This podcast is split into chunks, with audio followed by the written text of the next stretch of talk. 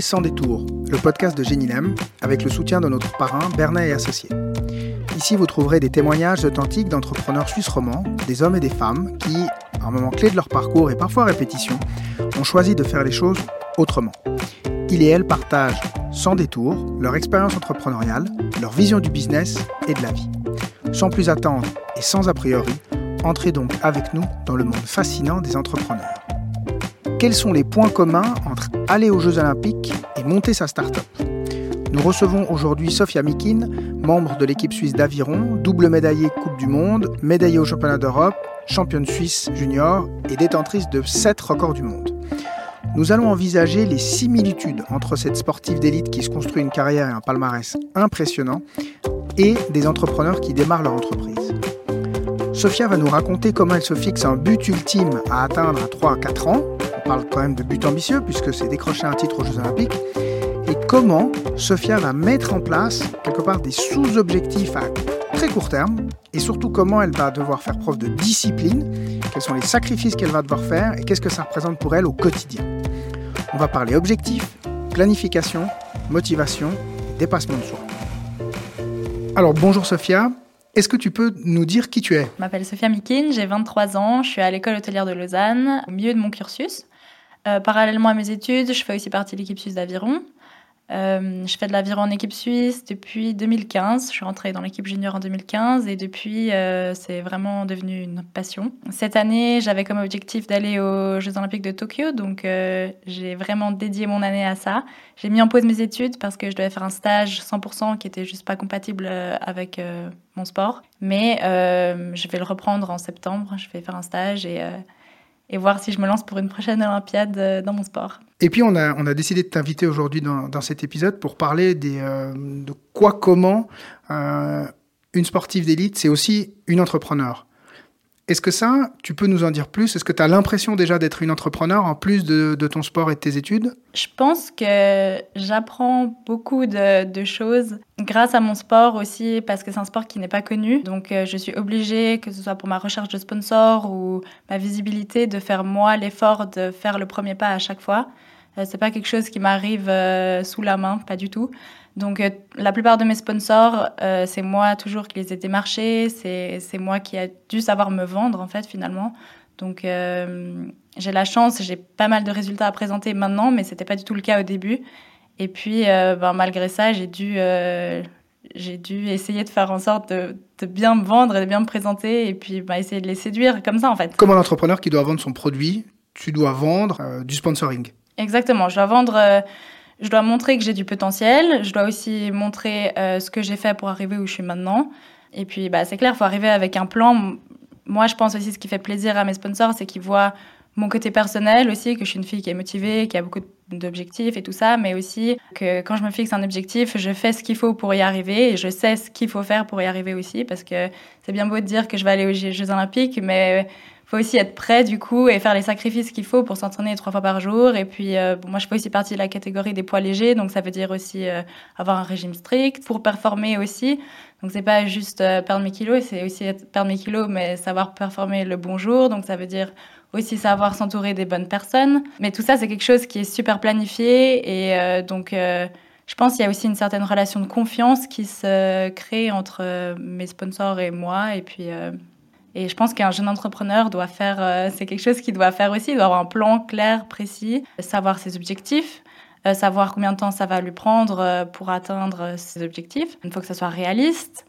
Je pense que ouais, il y a beaucoup de points, points en commun. Ouais. Et se constituer une équipe? Oui, alors euh, la fédération suisse d'aviron me soutient beaucoup, mais il n'y avait pas beaucoup de choses qui étaient mises en place pour notamment les poids légers, donc c'est quelque chose que j'ai dû commencer de zéro presque. J'ai dû clairement me créer mon équipe et puis euh, s'entourer des bonnes personnes.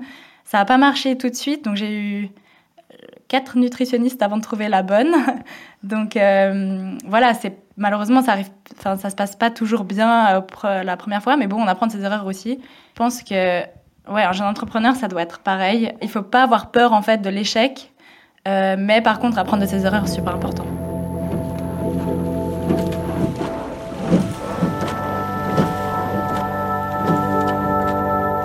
Moi, j'aimerais t'entendre aussi par rapport au. Donc, il y a tes objectifs sportifs, Et en parallèle, tu dois, avoir des, tu dois mettre en place des objectifs financiers pour atteindre ces objectifs.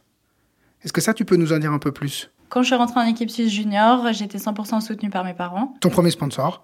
Voilà, exactement. Mon premier sponsor, j'ai la chance euh, voilà, d'avoir des parents qui m'ont toujours soutenue dans ce que je faisais, aussi parce qu'ils voyaient que c'était vraiment une passion et que je me donnais les moyens pour y arriver. Donc euh, ils m'ont bien soutenue au début. Ensuite, on est quatre enfants. Donc euh, assez vite, euh, j'ai compris que si je voulais continuer à vivre ma passion, il fallait que je me débrouille un peu toute seule. J'ai fait ce qu'il fallait. J'ai fait un dossier de sponsoring. Enfin voilà, j'avais j'avais quoi? J'avais 16, 16 ans.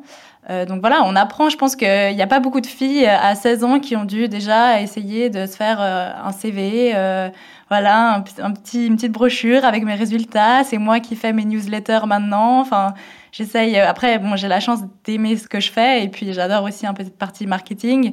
Mais je dois, euh, ouais, il faut savoir se vendre aussi. Par rapport à, ces deux, ces deux choses que tu aimes, on sent évidemment que tu es passionné pour, euh, pour ton sport, mais tout ce côté justement marketing, promotion, de toi-même, c'est quelque chose, tu prends du plaisir à le faire ou c'est vraiment une corvée pour pouvoir atteindre les objectifs sportifs? Euh, Non, alors cette année, vu que justement j'avais que mon sport, euh, j'ai pris énormément de plaisir parce que j'avais du temps aussi à, dédier à ça. Alors j'adore déléguer, mais c'est vrai que du coup, quand on se fait soi-même sa newsletter, on sait exactement ce qu'on va dire, on sait exactement... Euh, enfin, je raconte en fait euh, ma vie, donc c'est facile à dire. C'est mes news, c'est mes résultats, c'est mes prochains objectifs. Moi, je suis, enfin, il n'y a aucun intermédiaire en fait quand c'est moi qui fais les choses, donc ça c'était assez facile.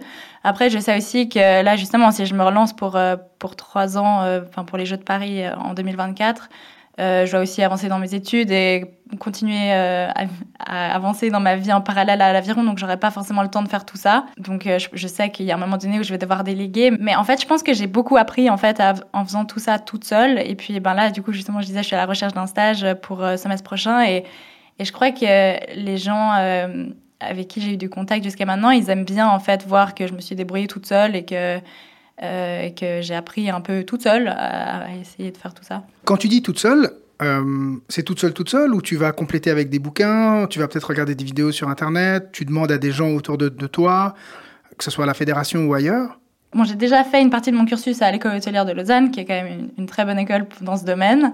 Ensuite, j'ai toujours été fan de, marketing et, et c'est vraiment une voie que j'aimerais prendre plus tard. Donc, c'est toujours quelque chose que j'ai du plaisir à faire aussi. Euh, après, évidemment, euh, beaucoup de mes amis et de mes contacts, euh, c'est, ils travaillent dans ce domaine-là. Donc, bien sûr, si j'ai des questions, je, je, je trouve que c'est important aussi de, de, demander aux autres parce qu'on on est toujours... Enfin, si on est bien entouré, souvent les avis extérieurs sont, sont, très importants aussi, je trouve. Donc, ouais, je pense que ma newsletter, c'est un peu Enfin, je l'ai, je l'ai faite moi, mais je veux dire, c'est un peu un, aboutissement de travail, de choses que ouais, j'ai appris, que j'ai regardé évidemment euh, sur Internet, euh, mes parents, mes amis, euh, un peu de tout. Tu mesures la performance de ta newsletter, par exemple? C'est quelque chose que tu vas regarder comme... Enfin, on sait que dans, le, dans le sport, et encore plus dans le sport d'élite, toutes les notions liées au au temps, au classement, etc. Enfin, justement, à cette mesure de, performance, c'est des choses qui sont importantes. Tu le fais aussi dans tes activités marketing, de promotion de toi-même?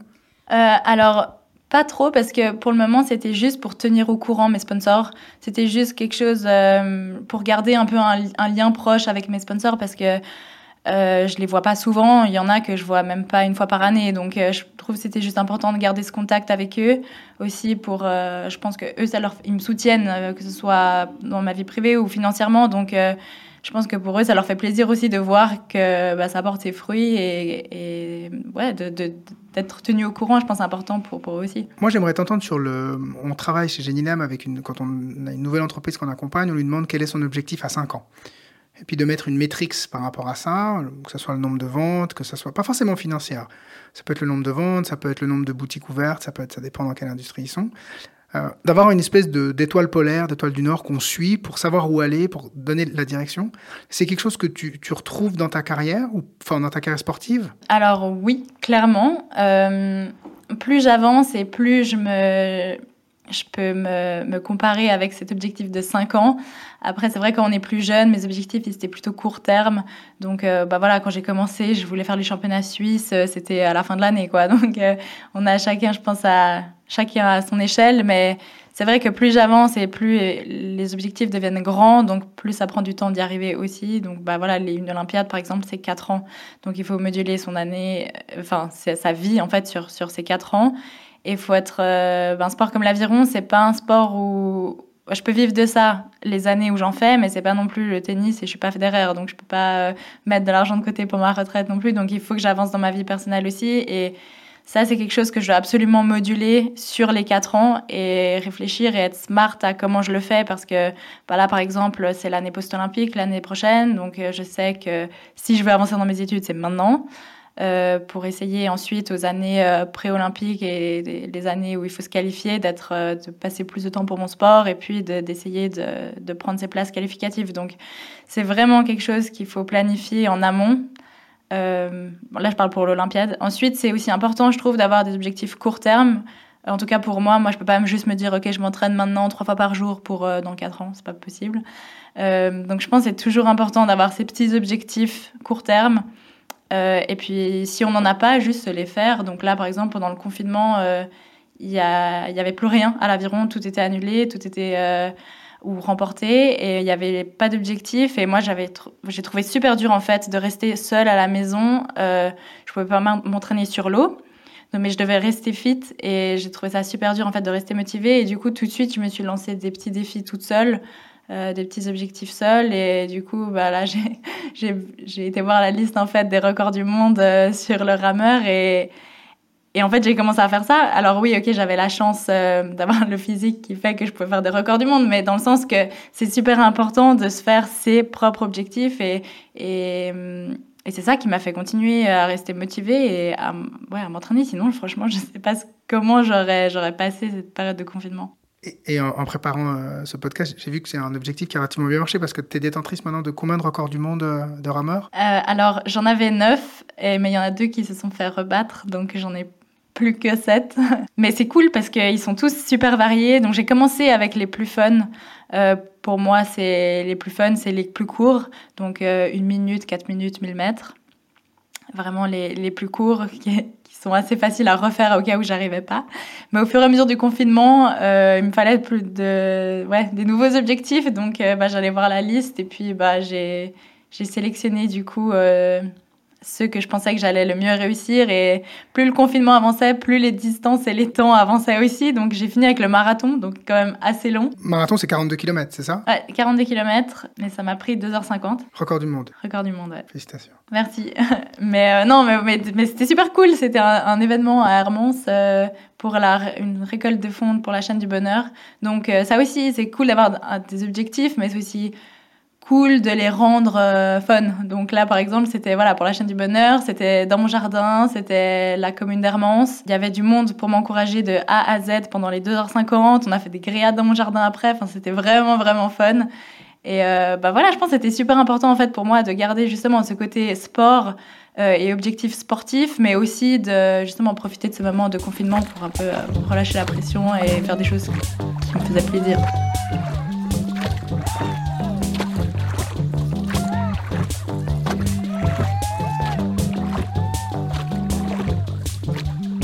En préparant l'émission, tu, me racontais cette anecdote où il y a une, euh, une plus jeune de ton club qui est venue te demander euh, comment on fait pour, euh, pour en arriver là.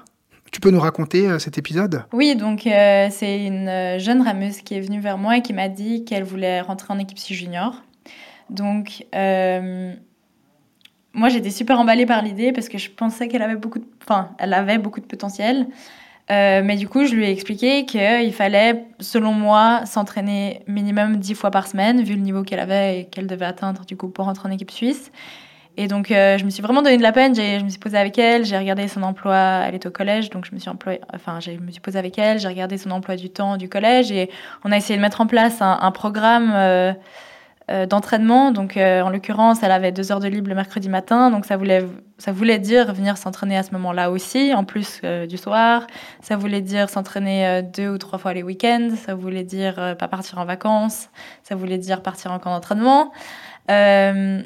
Donc, euh, Mais ça, quand tu décris tout ça, les gens disent oui, moi je suis, ouais, je suis Ouais, motivée. ouais, alors à fond, elle était 100% motivée. Et puis, bah, au final, euh, ça a tenu deux mois. Et puis après, elle a arrêté parce qu'en fait, elle s'est rendue compte que elle n'était pas prête en fait à faire les sacrifices euh, qu'il fallait pour, pour entrer en équipe suisse. Donc, euh, Mais pourtant, toi, tu as dû passer par là. ouais, alors moi, je suis passée par là, mais je pense la grosse différence. Quand j'ai commencé l'aviron, mon objectif, c'était jamais euh, d'aller aux mondiaux ou de faire les, les jeux. Ça s'est vraiment tout passé. euh, Enfin, ça arrivé en fait euh, très euh, fluidement, année par année. euh, et puis, bah, en 2014, du coup, j'ai gagné les championnats suisses. Donc, euh, grosse remise en question est-ce que je continue l'aviron ou pas? Parce que là, tu t'entraînais combien de fois par semaine? Euh, là, on s'entraînait cinq fois avec ma coquille. C'était en double, donc euh, on s'entraînait cinq fois, mais à la fin, on s'entraînait plus parce que justement, en fait, on a commencé à réaliser que de gagner les championnats suisses c'était possible. Donc en fait, euh, une fois qu'on a compris que c'était possible, on s'est vraiment donné les moyens. Donc au final, on s'entraînait, je pense, six ou ou- non, ouais, même plus 7, 7, 10 fois, je pense, les, les derniers mois. Donc, euh, non, on s'est vraiment donné les moyens. Euh, L'objectif, c'était déjà de faire une finale, genre, c'était déjà bien. Mais j'avais aussi la chance à ce moment-là d'avoir un coach qui était très bon pour, euh, voilà, pour nous, nous rappeler pourquoi est-ce qu'on s'entraînait et puis de aussi nous faire comprendre que c'était des sacrifices et qu'il fallait être prêt à faire les sacrifices, mais aussi en aviron. euh, Enfin, d'ailleurs, partout, en fait, dans tous les sports, j'ai l'impression, si euh, on, est prêt à faire des sacrifices et qu'on les fait, souvent, ça apporte ses fruits aussi. Donc ça, c'est aussi cool. C'est qu'on savait que si on faisait le travail, ça, apportait, ça allait sûrement, probablement apporter ses fruits. Donc euh, ça, ça nous motivait euh, beaucoup. Et puis, hum, euh, ouais, donc ensuite, au fur et à mesure euh, de, l'année, on a fait des régates nationales, on a commencé à voir qu'on faisait des bons résultats, donc ça nous a motivés, évidemment. Euh, et puis ensuite, euh, au fur et à mesure de la saison, et plus les championnats suisses approchaient, le, plus on s'est entraîné. Et puis, euh, donc là, bon, c'était plus l'hiver, j'avoue, là, je dois avouer, c'était plus l'hiver, il faisait quand même beau, on était sur le lac, c'était cool de s'entraîner. Hein mais, euh, mais oui, on l'a fait. Pour toi, la différence, elle est là, elle est dans la motivation? Ce qu'on Euh, est prêt à perdre pour gagner Ouais, oui, oui. Et puis bon, aussi, il faut pas avoir peur de perdre, je pense. Là, dans le sens, c'est qu'on faisait ça, on n'avait aucune garantie hein, qu'on allait gagner le championnat suisse, mais on savait aussi que si on allait, on faisait pas le travail, euh, on, on allait de toute façon pas y arriver. Et du coup, d'avoir un objectif commun pour les, les membres du même bateau, euh, ça aussi, c'est des choses dont vous discutez entre vous. Euh, ça détermine aussi le choix de je vais plutôt m'a- m'associer quelque part avec euh, un- une telle, enfin avec telle personne ou telle personne. Alors euh, oui, alors l'association, c'est l'équipe suisse qui choisit. Donc tout l'hiver, on fait des tests en individuel et ensuite on est attribué ou associé à des gens et à des bateaux en fonction des résultats qu'on peut faire. Donc ça, c'est plutôt la fédération qui choisit. Mais ensuite, une fois qu'on est sélectionné dans le même bateau, je pense que l'objectif, il il doit être pareil pour les deux. Et les deux doivent être prêtes à sacrifier la même chose. Surtout, plus l'objectif est grand, plus c'est important. C'est-à-dire que là, par exemple, bah, je parlais de, faire le choix de continuer une Olympiade ou pas, sachant que dans ma catégorie qui est le femme poids légère, aux, Jeux- aux Jeux Olympiques, il n'y a que le double. Il faut que ça marche sur trois ans, donc, euh, et il faut que je sois sûre qu'elle fasse les mêmes sacrifices que moi, qu'elle ait les mêmes objectifs que moi, qu'elle soit prête à faire la même chose que moi. Euh, ça devient vraiment quelque chose, enfin un objectif commun, clairement. Ça se trouve Euh, bah, ça doit se trouver. Hein non, mais ensuite, à l'équipe suisse, euh, déjà, il y a pas mal de filles, en général, celles qui sont en tout cas euh, autour de moi, là, tous les jours, c'est des filles quand même qui, qui en veulent. Hein, donc, euh, en général, on a toutes à peu près les mêmes objectifs, donc ça, c'est déjà réglé. Mais Et puis, on- on- si ça te va, on peut parler un peu d'argent. Euh, Mhm. Dans la recherche de sponsoring, comment ça marche? Là aussi, tu es toute seule, tu es aidée par, euh, par des amis, des pros, comment ça se passe? Alors, euh, au début, c'était c'est vraiment seul, en fait. Euh, quand on commence, euh, quand on est rameur de club et que on veut percer et qu'on veut rentrer en équipe suisse et qu'on veut euh, faire des mondiaux et des championnats d'Europe et des Jeux olympiques, euh, quand on est à ce stade, malheureusement, il faut tout, enfin, il faut se débrouiller seul parce que bon, l'aviron c'est un sport qui est pas très connu déjà, euh, donc il y a pas beaucoup d'argent. Et euh, toutes les grandes aides, que ce soit au sein du, canton ou euh, au sein de la, enfin, de la confédération, c'est toutes des aides qui sont basées sur les cartes suisses olympiques, donc sur les résultats. Donc quand on commence, on n'a pas de résultats à présenter, donc malheureusement, euh, c'est vraiment à l'athlète, en tout cas en aviron, de faire le premier pas. Ensuite, au fur et à mesure que les résultats arrivent, ça devient de plus en plus facile parce que bah, du coup, on reçoit une carte suisse olympique, qu'elle soit or, argent ou bronze, qui fait qu'on reçoit de l'argent de Suisse olympique, qui fait qu'on reçoit de l'argent du canton. Et ensuite, euh, là, ça se déroule assez facilement. Et puis ensuite, évidemment, dans la recherche de sponsors privés, plus on a des résultats à présenter, plus ça séduit les sponsors. Puis bon, ça devient un peu un cercle vicieux, quoi. Mais, euh, mais oui, au début, il faut se débrouiller seul. Comment t'as fait? Déjà, il faut savoir que mon premier sponsor, c'était mes parents, du coup. J'ai eu, là, j'ai eu la, la chance. Euh, mais ensuite, bah, j'ai fait un dossier, comme tout le monde, j'ai présenté mes objectifs. Ensuite, je pense que, en tout cas pour ma part, c'est très important de se présenter en personne. Euh, parce que je pense que c'est important pour un sponsor, surtout si j'avais, à ce moment-là, j'avais pas de résultat à présenter. Donc, euh, il fallait plus qu'il me sponsorise pour ma personne et pour mon caractère et l'ambition que j'avais que pour ce que j'avais déjà accompli. Donc, euh, pour moi, c'était super important de les rencontrer en personne. Donc, tu présentes ton objectif, ce que tu as déjà réalisé, tes valeurs. Tu leur dis ce, qui vont, ce à quoi, euh, la contrepartie, en fait, à laquelle ils vont avoir droit, peut-être en termes de nombre de followers ou tout ça, ou pas encore? Au début, j'essayais de présenter des, des contreparties, mais c'était assez compliqué parce que je savais pas trop, en fait. je savais pas trop euh, qu'est-ce que je pouvais leur, leur donner en contrepartie. Et je, savais pas, j'étais vraiment assez nouvelle dans le domaine, donc je savais pas trop aussi qu'est-ce que ça intéressait en fait à mes sponsors d'avoir comme contrepartie. Donc au début, ça a été euh, plutôt euh, genre faire des photos pour leur visuel ou des choses comme ça. L'aviron, c'est un sport qui représente quand même beaucoup le, le respect, la nature. Euh, là, en plus, en ce moment, c'est pas mal la mode de tout ce qui est euh, euh, écologie. Donc l'aviron, ça représente quand même pas mal ça, je trouve. C'est un peu aussi euh, le symbole de pureté. De... Donc ça, ce côté-là de l'aviron, ça intéressait beaucoup, beaucoup. Euh, Enfin, c'est ce qui intéressait le plus, en fait, je pense, euh, les sponsors. Donc, juste déjà, une contrepartie d'image, ça leur a suffi mes premiers sponsors. Euh, ensuite, il y en a qui étaient super motivés de faire des journées d'initiation, donc ça, c'est aussi facile à organiser. Et puis voilà, ensuite, plus les sponsors deviennent grands, évidemment, plus les contreparties deviennent grandes, mais c'est aussi des, choses que j'aime faire. Donc euh, voilà, là, pour des sponsors, je dois euh, parfois aller faire des discours ou des choses comme ça, mais c'est aussi des choses que j'aime bien et puis c'est assez facile. Enfin, je dois raconter ma vie en fait, donc, ça va. C'est quelque chose que je prends du plaisir à faire. S'il si y a des, des sportifs euh, qui, rêvent comme toi de, de devenir sportif d'élite et puis d'ambitionner d'aller aux Jeux Olympiques, tu leur dirais quoi? C'est quoi le conseil que tu leur donnerais? Je pense que la première chose, c'est d'aimer d'aimer le processus. Pas juste. En fait, c'est super cool d'avoir des objectifs qui sont énormes et des rêves et tout ça, mais en fait, il faut déjà se rendre compte de tout le processus qu'il va y avoir en fait pour y arriver. Parce que c'est pas toujours fun en fait. Alors évidemment que moi maintenant je suis contente de me dire voilà j'ai gagné les mondiaux, je vais championne d'Europe, euh, les coupes du monde, j'en ai gagné une, j'ai fait une médaille à l'autre, trop cool. Mais je peux vous dire c'est pas facile tous les jours en fait, pas du tout. Et puis, euh, la saison d'aviron, c'est de mars à août, septembre. Mais toute la saison hivernale, c'est aussi pas fun. J'aime pas me lever à 6 heures du mat, aller ramer quand il fait froid et puis euh, et rentrer chez moi quand il fait déjà nuit. Enfin, je veux dire, non, c'est pas fun tous les jours. Et pareil pour mon régime, hein, même ça affecte ma vie personnelle, ma vie privée. Euh, donc non, c'est pas facile tous les jours, mais il euh, y a aussi toute la partie, voilà, quand je pars en entraînement en Italie, j'adore, euh, enfin euh, j'adore quand même mon sport et m'entraîner, enfin le côté physique aussi. Euh.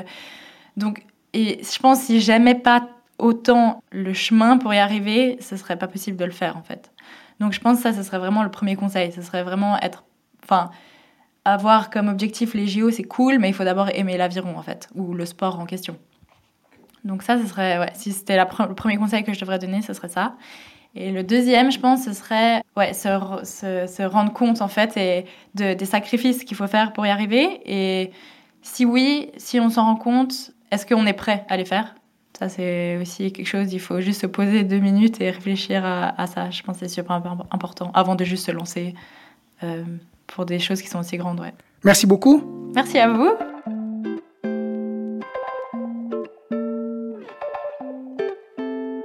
Nous sommes arrivés au terme de cette rencontre avec cette grande championne qu'est Sofia Mikin.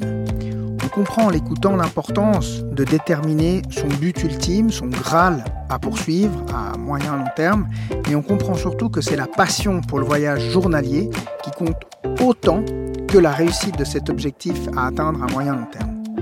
Ce que, ce que moi, personnellement, je trouve extraordinaire chez Sofia, et ce que je retrouve chez beaucoup d'entrepreneurs que j'ai la chance d'accompagner, c'est cette capacité à à la fois regarder loin devant en direction de ce cap à moyen long terme, tout en étant capable d'accomplir des efforts ici et maintenant, chaque jour, qui vont vous mener, euh, in fine, vers, vers l'accomplissement de cet objectif final.